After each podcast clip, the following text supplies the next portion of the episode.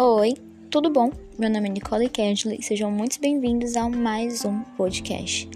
Gente, eu demoro para aparecer, mas deixa logo eu explicar o porquê. Eu moro com os meus avós, então a casa aqui é pequena, não tem onde eu possa ficar separada para poder gravar podcasts para vocês. Então eu tenho que esperar todo mundo dormir e estar absolutamente silêncio para poder gravar. Mas enfim, hoje eu quero tratar com vocês um assunto que eu levei recentemente no meu canal e eu vou levar aqui no podcast também, né? Eu vou trazer para cá também. Mas mais direcionado para dicas. Vocês sabem que os nossos podcasts têm sempre um pouco de dicas para vocês.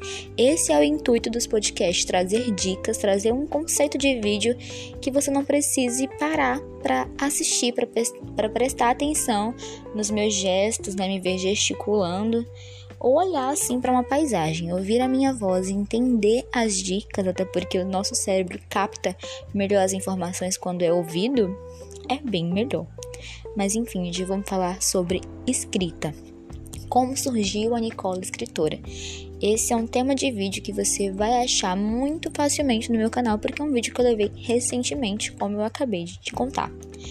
E aí eu contei mais ou menos como foi o processo de escrita do meu primeiro livro, como foi para lançar ele, para concluir é, a escrita mesmo, o processo de escrita dele. E tô contando para vocês, né? Tô documentando lá no canal como tá sendo o processo de escrita do meu segundo livro, Por Trás de Todos os Sorrisos. Você consegue achar os meus livros na Amazon e na Wiclap, tá? Para quem é da minha cidade, aqui de Russa, Ceará, consegue comprar comigo também. Mas se você é de fora, tá me conhecendo dessa minha voz de locutora de longe e tem interesse em conhecer os meus livros, você conhece ele na Amazon ou na Wiclap, ok? Gente, eu quero contar para vocês hoje como tá sendo o meu processo de escrita do meu segundo livro. Todo mundo acha que escrever um livro é sentar em frente a um computador ou em um caderno para você fazer rascunhos e apenas escrever, imaginar uma história boba qualquer e escrever. Mas, gente, escrever livros vai muito além disso. Você tem que ter uma gramática elevada, você tem que ter ciência do que você está escrevendo. Você tem que olhar se a sua história tem um contexto, se tem assim um segmento legal, se está seguindo uma, uma lógica.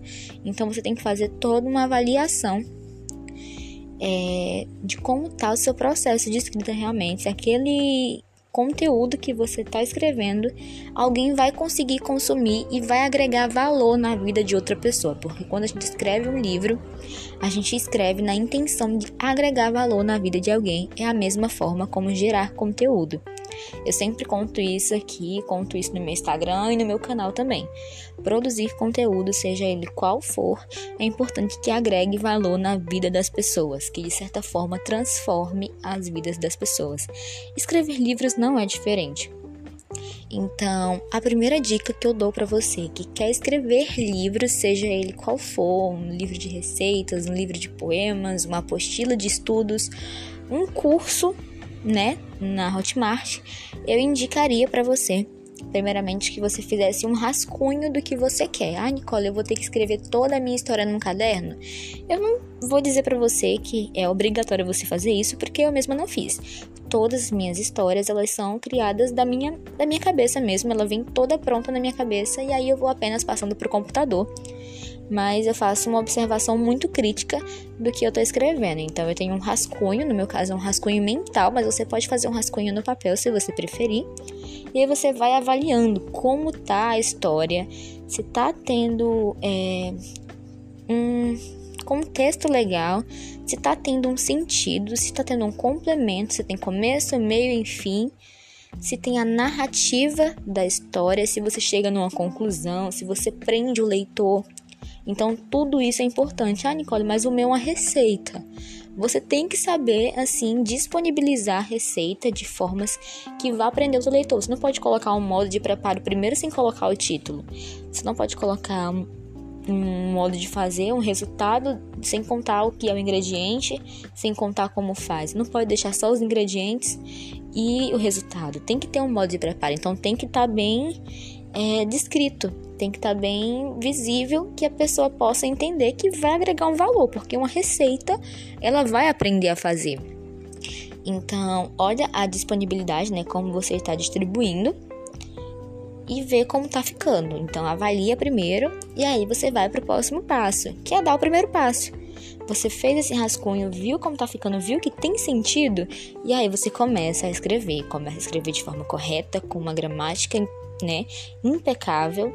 Pode ter alguns erros, porque a gente às vezes passa alguma coisa, então é interessante que você faça uma diagramação com uma pessoa de qualidade tá? Eu vou indicar a imaginária aqui para vocês, porque é a que eu tô usando no meu livro, Por Trás de Todos os Sorrisos, que é o meu segundo livro, é a que eu vou usar, a que eu tô usando. Então, eu indico para vocês já de olho fechado. Então, faça uma diagramação que eles fazem todo um trabalho maravilhoso por trás. De aumentar a quantidade de páginas, a olhar os erros, a colocar a numeração de páginas, a olhar a ortografia. Então, é muito importante. Terceiro passo: ache uma editora caso você queira ser um autor como editora. Mas se você quer ser autor independente, né, normalmente autores independentes não pagam taxas para postar vídeos, eu indico para você a Wiclap. No meu canal tem uma pasta falando só sobre a Wiclap, como funciona. É uma editora, mas é uma editora independente. Você não gasta para publicar livros lá, então vale muito a pena vocês conhecerem a Wiclap também. Terceiro ponto que eu poderia dar dica aqui para vocês é que vocês não desistissem no primeiro empecilho que vier, porque quem tem esse processo todo de escrita, quem escreve livros, quem grava, quem constrói algo, sabe que existem muitos empecilhos para tomar o seu tempo e a sua disponibilidade para realizar o seu sonho. Então não para na primeira pedra eu indico que você assista o vídeo onde eu falo sobre o surgimento da Nicole escritora, que você vai entender quantos tropeços assim teve no meio do meu caminho para não conseguir concluir o processo de escrita do meu primeiro livro, mas mesmo assim eu levantei a cabeça, eu mantive o meu sonho e a minha necessidade, né? Porque todos os meus livros eles estão sendo escritos, esse primeiro e segundo, com a finalidade de pagar uma necessidade, né? Uma conta, algo que eu queira comprar, algo que eu tenha que pagar, enfim. Então não pare no primeiro tropeço. Quarta dica para você: siga firme no processo e em direção aos seus sonhos. Se é aquilo que você sempre quis, vai com medo mesmo.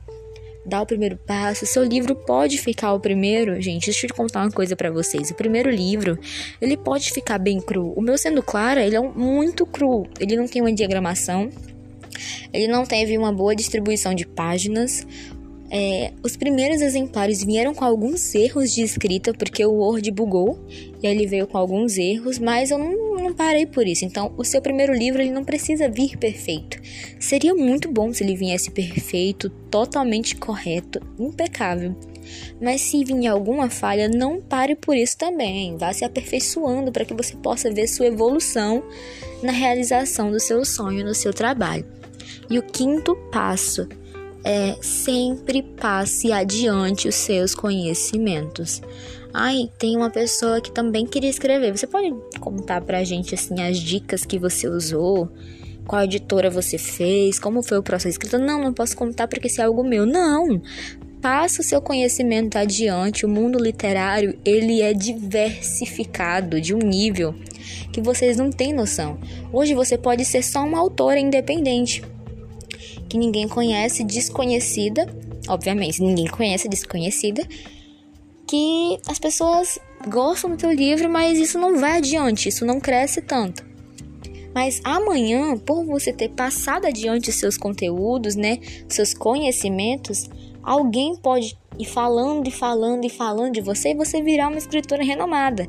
Você fazer parte de escritores inesquecíveis para a literatura. Então leva o teu conteúdo adiante, leva os teus conhecimentos, praça para as pessoas, porque é como tem aquele ditado: o sol nasceu para todos e a oportunidade também. Se você se nega a passar os seus conhecimentos adiante, vai vir alguém de alma boa, de coração puro e vai compartilhar esses conhecimentos com alguém, porque todo mundo precisa e tem a chance de conquistar o seu espaço, seja lá qual for a área.